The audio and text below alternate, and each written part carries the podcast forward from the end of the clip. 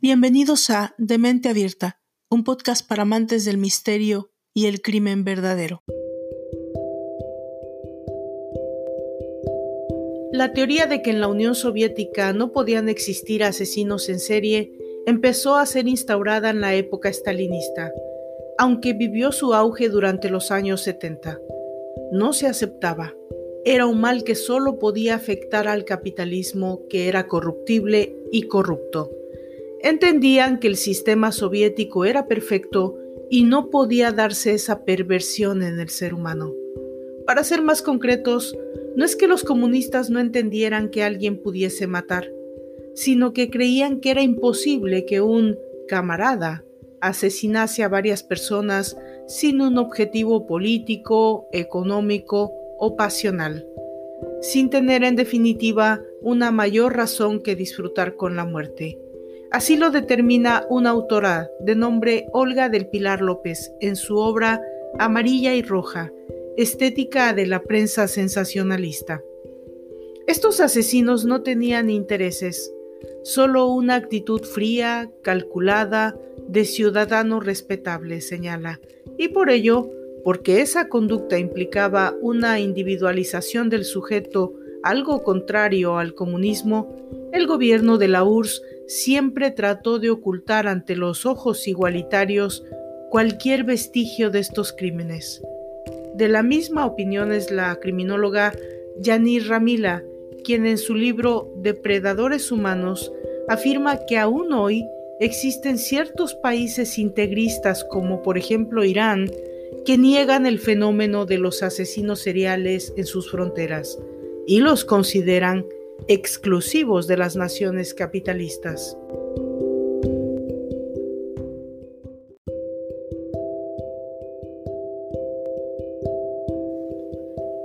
La Unión de Repúblicas Soviéticas Socialistas fue, pues, según sus líderes, un perfecto paraíso.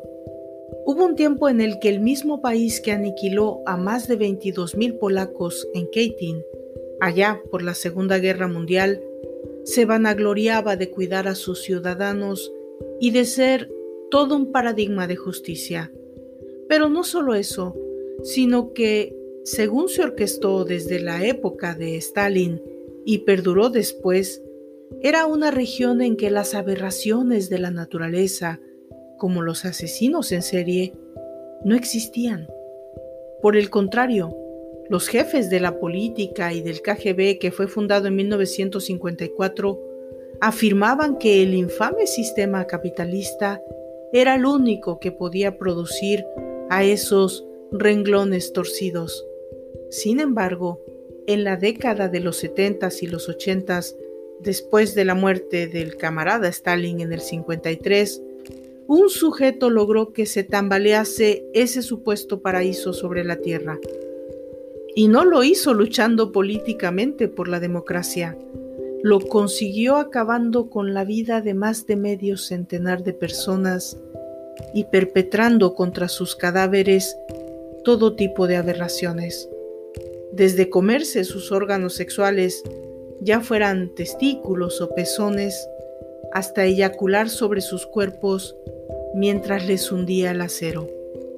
Aquel criminal fue un afable maestro que protagoniza esta semana nuestra séptima entrega de esta tercera temporada. Un sujeto que, con su malsana obsesión por la sangre y el sexo, demostró al KGB y al gobierno soviético que sí era posible que en la URSS existiese la brutalidad. Bienvenidos, yo soy Valdra Torres y esta es la historia de Andrei Chikatilo, el carnicero de Rostov. Comenzamos.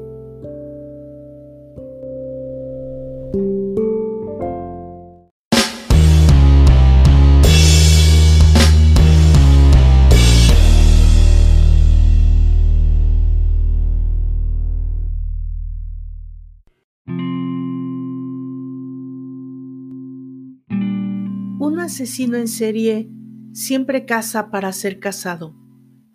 Esto lo afirma el doctor Manuel Moros Peña, autor de un libro llamado Historia Natural del Canibalismo. Los asesinos en serie quieren que se sepa su historia, que se recuerde lo listos que han sido. Por lo tanto, llega un momento que, inconscientemente o no, acaban bajando la guardia. Y el personaje del que esta semana nos ocuparemos no fue una excepción. Andrés Chikatilo nació el 16 de octubre de 1936 en una localidad de Ucrania llamada Yablochnoye, que entonces era una de las repúblicas soviéticas. En una época de transición entre Holodomor o genocidio ucraniano, como es más conocido, periodo en que millones murieron de hambre por causa de la supuesta colectivización de las tierras impuestas por el estalinismo y la Segunda Guerra Mundial, los biógrafos de Chikatilo aseguran que la madre del pequeño le narraba una historia, una historia un tanto tenebrosa, que a su hermano mayor Estefan lo habían secuestrado y se lo habían comido antes de que él naciera, en el contexto obviamente de la hambruna que asoló la región en el que, de acuerdo a lo que señalan varios historiadores, la desesperación llevaba a las personas al canibalismo. Nunca pudo saberse si la historia era, era real, pero lo cierto es que el pequeño Andrei creció atormentado por el terror que algo así pudiera pasarle. En su infancia, pues, le tocó ver muy de cerca las escenas de la guerra, los resultados constantes de bombarderos alemanes que dejaban estela de heridos y cadáveres regados por algunas calles. Esos cuerpos asustaban al niño Chikatilo, pero a la vez le provocaban sobresalto, curiosidad. En la escuela era muy introvertido y arrastró multitud de complejos que le atormentaban. Incapaz de aceptar su miopía, Tuvo sus primeras gafas hasta los 30 años. A los 12 aún padecía de enuresis y se orinaba en la cama sin advertirlo. Siempre era humillado por sus otros compañeros. Él se limitaba a escuchar y aguantar. No hacía nada para remediarlo. Tampoco cuando le empezaron a llamar marica, ni cuando le pegaban arrojándole una manta por encima y lo sacaban de las aulas a patadas.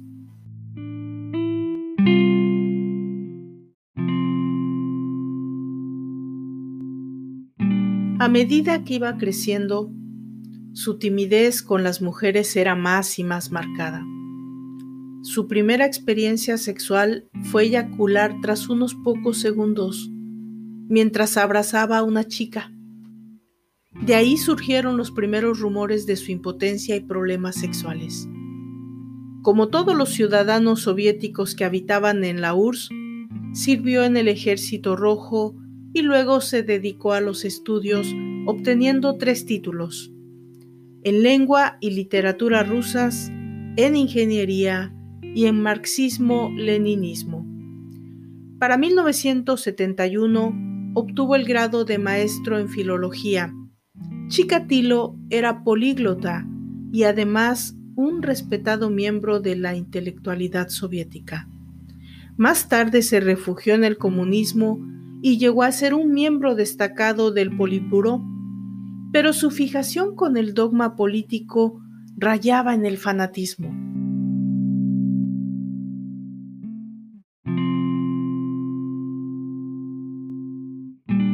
Mientras sus credenciales académicas aumentaban, también lo hacía su atracción por las niñas, todas menores de 12 años. Se colaba en los dormitorios estudiantiles para verlas en ropa interior mientras se masturbaba con la mano dentro del bolsillo. A pesar de sus problemas, pudo encontrar una esposa. Logró alcanzar en contadísimas ocasiones la suficiente erección para dejarla embarazada pero no dejaba de pensar que la naturaleza lo había castigado castrándolo al nacer. Era un marido de carácter estable y trabajador, un padre que nunca levantaba la voz ante los hijos, un respetado miembro del Partido Comunista que leía los periódicos y se mantenía al corriente de la actualidad. Discreto, vivía con rigurosa austeridad, que correspondía obviamente a un verdadero soviético. Para su frustración, en la escuela en la que trabajaba, sus alumnos se burlaban de él. Le apodaban la gansa, porque sus hombros eran largos y eran incurvados, y hacían que su cuello pareciera más alargado. En 1978, como parte de su trabajo, a Chikatilo lo envían a dar clases a un lugar llamado Shakti. Mientras el resto de su familia se muda, le queda mucho tiempo libre, mismo que dedica a ver pasar a los jóvenes escolares por la calle. Entonces comienza a fantasear con ellos, que los tiene con él y los ve desnudos.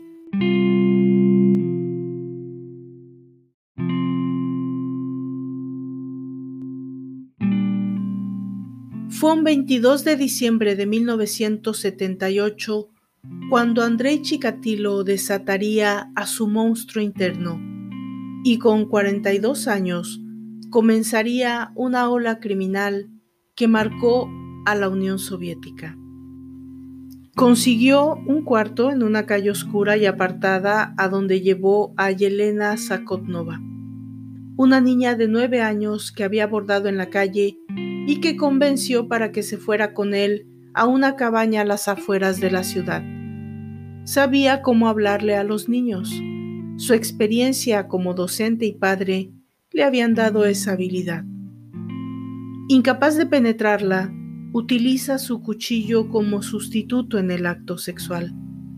Chikatilo tenía la idea de que con los ojos de la víctima quedaba impresa la imagen de su asesino por lo que a Yelena le tapó los ojos cuando la atacó a puñaladas y la estranguló. Ante el estupor de Chikatilo por este hecho, se formó el vínculo fatal entre sangre y sexo. Sacó entonces un cuchillo y se lo clavó a la niña en el estómago. Con cada puñalada notaba que se acercaba más al orgasmo por lo que no cesó de hacerlo hasta la eyaculación. La penetración ritual con el arma blanca le mostró un nuevo mundo de sensaciones que iniciaría su escalada homicida. Chikatilo había intentado satisfacer su necesidad sexual movido por la esperanza de llegar a ser igual que los demás, pero asumió que no lo era. Se dio cuenta de que su placer no derivaba de acariciar los genitales ajenos, sino de maltratarlos. Después de su banquete de violencia sexual, se deshizo del cuerpo en un río cercano. Dos días después del crimen, la policía encontró los restos de la niña en un río y cerca de la cabaña de Chikatilo una gran mancha de sangre. Le habían sacado los ojos. Esta mutilación se convertiría en la firma de los crímenes de Chikatilo. Los policías interrogaron al hombre, pero acabaron inculpando a otro agresor sexual, Alexander Kravchenko. Años después de ser ejecutado, aquel hombre fue oficialmente perdonado por la muerte de Sakotnova. Después de la detención del destripador de Rostov, Muchos inocentes cayeron en manos de la ineficiente policía rusa que con métodos y torturas de la edad de piedra les sacaba confesiones a quien fuera.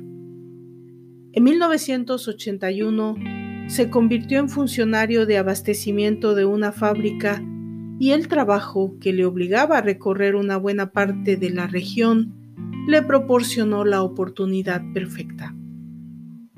El 3 de septiembre de 1981 abordó a Larisa Chapkenko, prostituta de 17 años de edad. La convenció de ir con él al bosque para tener relaciones sexuales, pero falló en el intento, por lo que ella se rió de él. Esto lo enfureció y perdió el control. Cuando la atacó y observó la sangre emanar de las heridas de navaja, eyaculó involuntariamente. Desde ese momento, quedó claro que para alcanzar la satisfacción sexual debía emplear el máximo salvajismo contra sus infortunadas víctimas. En esa ocasión removió los órganos sexuales de la chica y tras mordisquearlos, los tiró en el camino. Otras veces removía el útero y allí depositaba el semen. Se especula que tal vez pudo comerse ciertos órganos, aunque Chikatilo lo negó enfáticamente. No solo niñas y jovencitas corrían peligro, también a los niños varones les tocaba su parte de sufrir la furia asesina de Andrei Chikatilo. Con ellos fantaseaba ser una suerte de héroe que los capturaba para torturarlos.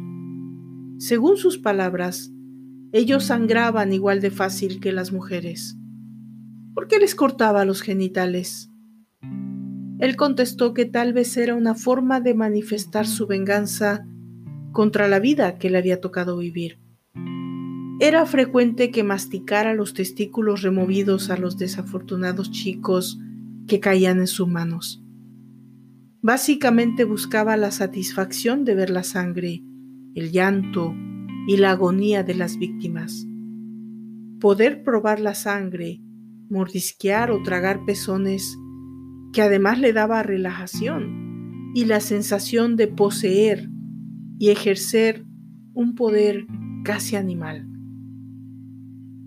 Los dos primeros asesinatos de Chikatilo tuvieron cierto carácter fortuito. Es posible que en ambos casos sus intenciones fueran solamente de índole sexual. Los gritos de terror le excitaban, pero era el asesinato en sí lo que representaba para él un acto sexual supremo. Su tercera víctima fue Liuba Biryuk, raptada en una villa, llevada al bosque y acuchillada 40 veces. Chikatilo asesinó a otras tres personas en ese año. Entre ellas se encontraban su primera víctima, Oleg Potsichayev, de nueve años de edad. El cuerpo no se encontró, pero Chikatilo afirmó ser responsable y declaró que le había arrancado los genitales. En 1984 asesinó a 15 personas Mientras el tiempo entre sus asesinatos iba disminuyendo, el número de víctimas iba en ascenso. Durante 12 años, Chikatilo asesinaría a 53 personas. Tenía un aspecto de lo más inofensivo y los niños veían en él un hombre amable e indefenso.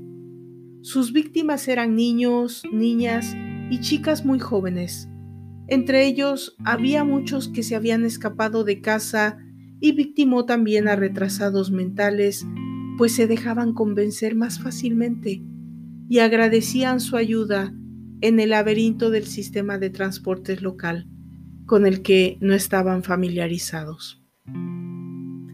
Chikatilo los eligía entre la multitud en estaciones ferroviarias y paradas de autobús y con algún pretexto los convencía para que lo siguieran a alguna zona boscosa. Una vez allí, les infligía entre 30 y 50 puñaladas. Todas sus víctimas sufrían de mutilación de los ojos. A las adolescentes o chicas jóvenes les seccionaba los pechos o los pezones, ya fuera con sus afilados cuchillos o con los dientes. El útero era también extirpado con tal precisión que todos los cirujanos de la provincia de Rostov pasaron a ser sospechosos en potencia. Pero su alegría sexual duró poco. Pronto se descubrió eyaculando precozmente, mientras violaba a sus víctimas por el ano o la vagina. Se enfurecía por llegar rápidamente al orgasmo y les machacaba la cara a golpes. Muchas veces, su problema de impotencia se manifestó también al cometer los ataques. En esas ocasiones, para demostrar que sí había podido violarlos, colocaba el semen en la vagina o en el ano de la víctima con la ayuda de una ramita.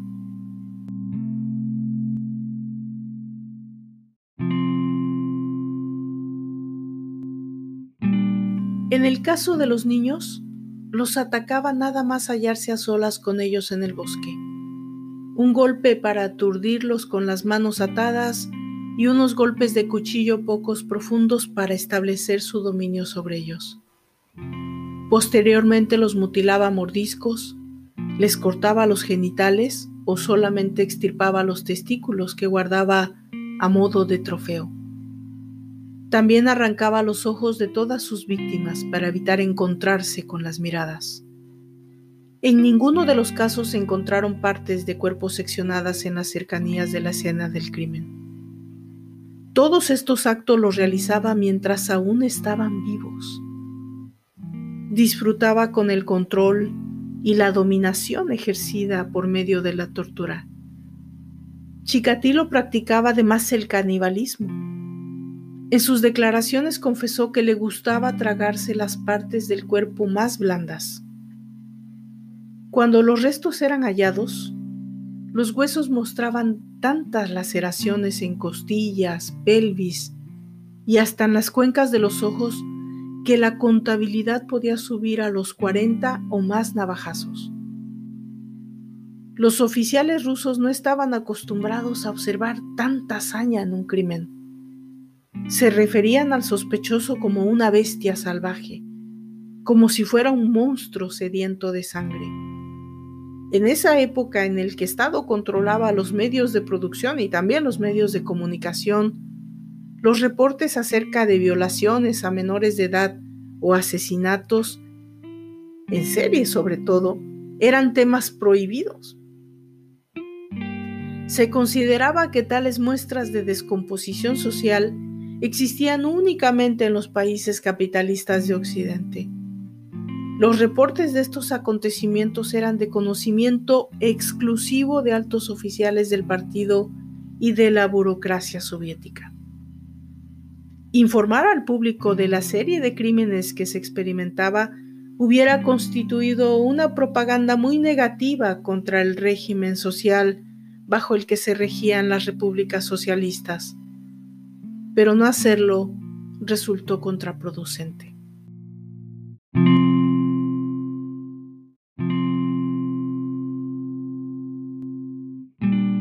Pocos padres pudieron advertir a sus hijos e hijas del gran peligro que acechaba en los caminos.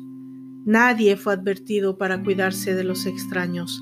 Es más, nunca fue debidamente difundida la descripción del sospechoso en los periódicos.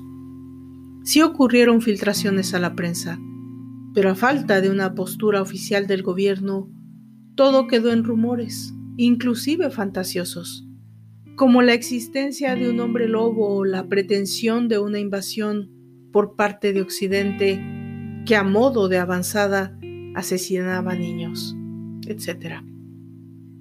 Cuando apareció el cadáver número 30, los periódicos empezaron a dar las noticias del posible asesino en serie. Todos creían que se trataba de un retrasado mental, a pesar que la policía no estaba de acuerdo porque la amplia dispersión del asesino indicaba que éste disponía de un vehículo, factor que en la Unión de Repúblicas Socialistas Soviéticas era eliminativo. Era obvio que los crímenes eran obra de un asesino serial, pero el gobierno se negaba a reconocerlo. Afirmaban que los asesinos en serie eran un producto del capitalismo estadounidense y que en la Unión de Repúblicas Soviéticas Socialistas no podían surgir.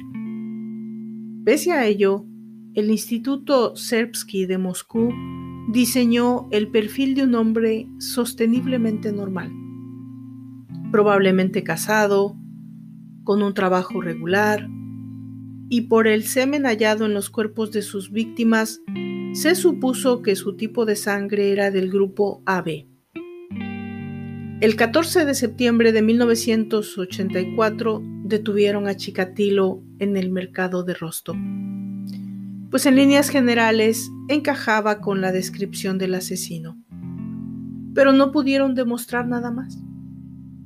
Chikatilo parecía un hombre respetable, y tras hacerle un análisis de sangre, esta resultó ser del grupo A. Enseguida fue puesto en libertad sin cargos.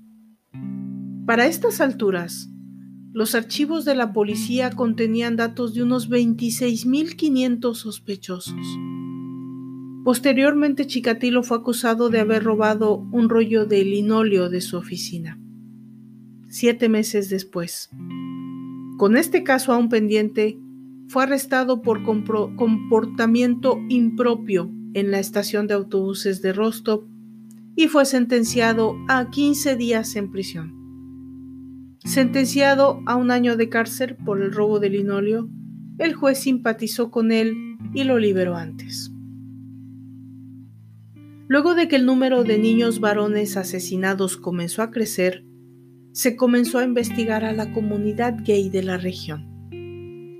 Esta estrategia únicamente abrió los ojos de los oficiales encargados acerca del mundo oculto de la violencia y el sexo de los rusos. Hay que recordar que en aquel tiempo la homosexualidad estaba completamente prohibida. Sin embargo, ellos no tenían nada que ver con los crímenes.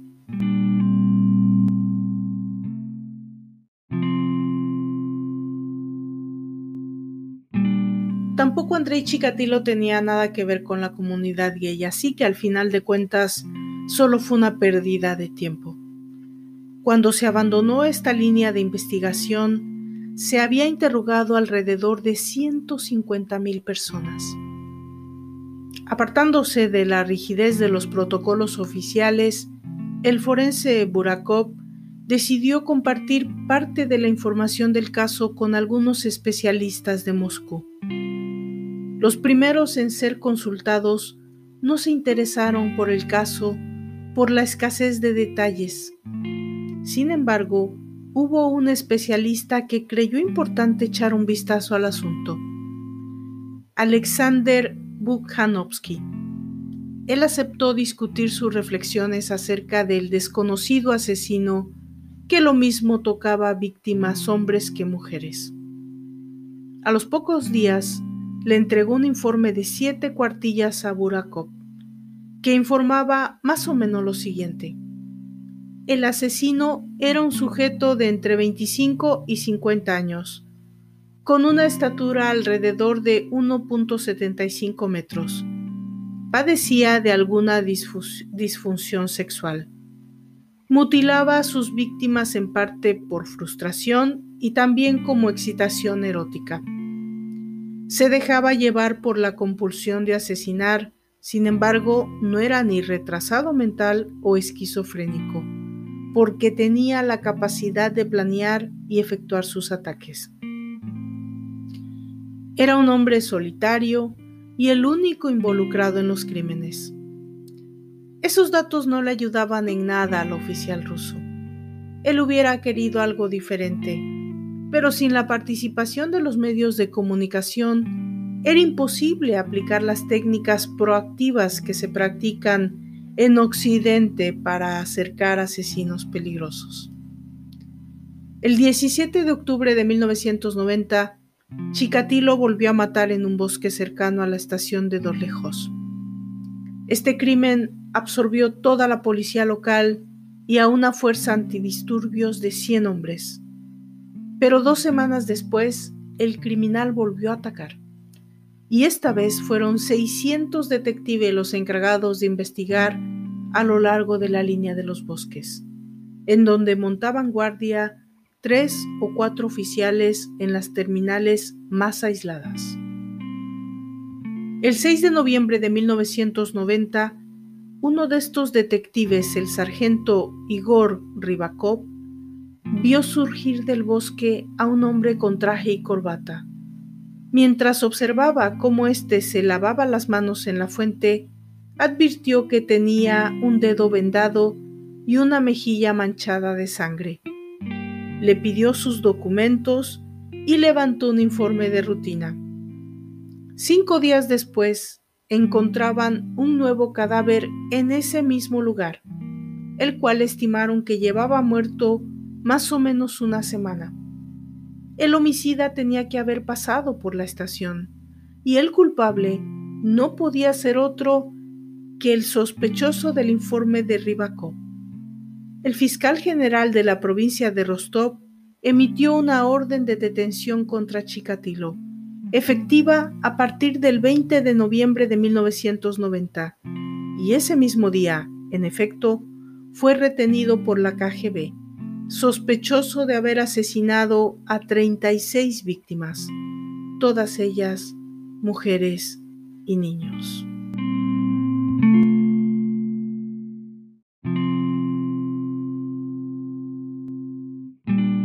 Por alguna extraña razón, su esperma, aunque no su sangre, sí daba el tipo AB. Chikatilo, con paso lento, se quejaba pueden hacer esto a una persona de mi edad? decía. En los interrogatorios afirmó que simplemente era un ciudadano normal, que no había cometido ningún tipo de delito y que era objeto de una persecución absurda por parte de la policía. El 27 de noviembre prometió que estaba dispuesto a aportar pruebas de sus crímenes si no continuaban atosigándole con los interrogatorios que le recordaban los detalles y dos días después se derrumbó ante un psicólogo a quien acabó confesando 53 asesinatos. Posteriormente, guió a los investigadores a los distintos lugares con la esperanza de que el número de muertes lo convirtiera en un espécimen de estudio científico. Escribió una declaración firmada para el fiscal general que decía, me detuvieron el 20 de noviembre de 1990 y he permanecido bajo custodia desde entonces. Quiero exponer mis sentimientos con, sinceridad. Me hallo en un estado de profunda depresión y reconozco que tengo impulsos sexuales perturbados. Por eso he cometido ciertos actos. Anteriormente busqué ayuda psiquiátrica por mis dolores de cabeza, por la pérdida de memoria, el insomnio y los trastornos sexuales. Pero los tratamientos que me aplicaron o que yo puse en práctica no dieron resultado. Tengo esposa y dos hijos y sufro una debilidad sexual, impotencia. La gente se reía de mí porque no podía recordar nada. No me daba cuenta de que me tocaba los genitales a menudo y solo me dijeron más tarde, me siento humillado. La gente se burla de mí en el trabajo y en otras situaciones. Me he sentido degradado desde la infancia y siempre he sufrido. En mi época escolar estaba hinchado a causa del hambre e iba vestido con harapos. Todo el mundo se metía conmigo. En la escuela estudiaba con tanta intensidad que a veces perdía la conciencia y me desmayaba. Soy un graduado universitario. Quería mostrar mi valía en el trabajo y me entregué a él por completo. La gente me valoraba, pero se aprovechaba de mi carácter débil. Ahora que soy mayor, el aspecto sexual no tiene tanta importancia para mí. Mis problemas son todos mentales. En los actos sexuales perversos experimentaba siempre una especie de furor una sensación de no tener freno. No podía controlar mis actos. Desde la niñez me he sentido insuficiente como hombre y como persona. Lo que hice no fue por el placer sexual, sino porque me proporcionaba cierta paz mental y espiritual durante largos periodos. Sobre todo después de contemplar todo tipo de películas sexuales. Lo que hice lo hice después de mirar los videos de actos sexuales perversos, crueldades y horrores.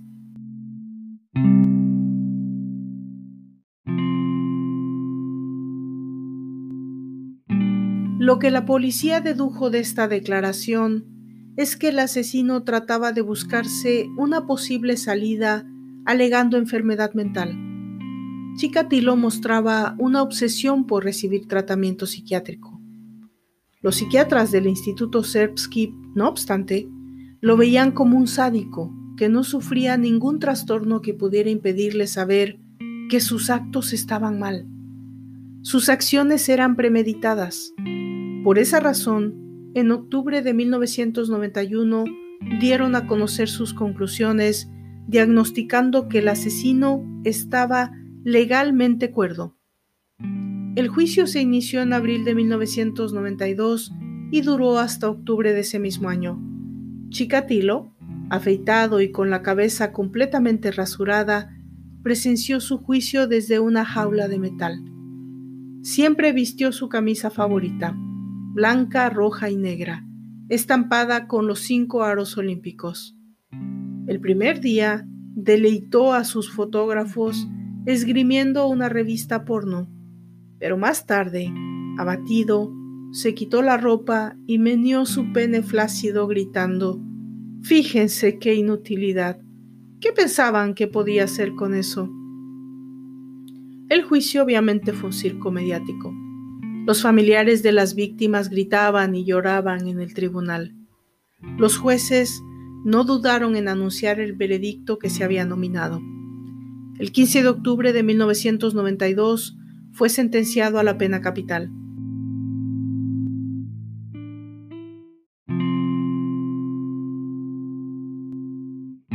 Chikatilo fue ejecutado en la prisión de Moscú el 16 de febrero de 1994, con un disparo en la nuca. Se rodaron dos cintas basadas en su vida y en sus crímenes. La primera fue filmada por la televisión y se tituló Ciudadano X. La segunda se llamó Evilenko, pero más que su aportación cinematográfica, Chikatilo se convirtió en un ejemplo más notorio de que el fenómeno de los asesinos seriales no era, no es y no será privativo de los Estados Unidos. Y hasta aquí llegamos al final de este capítulo tan difícil, de esta historia tan terrible, en esta séptima entrega de la tercera temporada de Demente Abierta, un podcast para amantes del misterio y del crimen verdadero. Yo los invito a seguirme en mis redes sociales, en Facebook, en Twitter, en Instagram. Eh, visiten el canal de videos de YouTube o si están escuchando desde ahí, bueno, visiten los sitios de podcast en todas las plataformas de podcast y también en TikTok. Yo los espero la segunda, la próxima semana en la octava entrega de la tercera temporada dedicada a asesinos seriales. Yo soy Valdra Torres y les envío un abrazo sentido. Nos vemos hasta la próxima.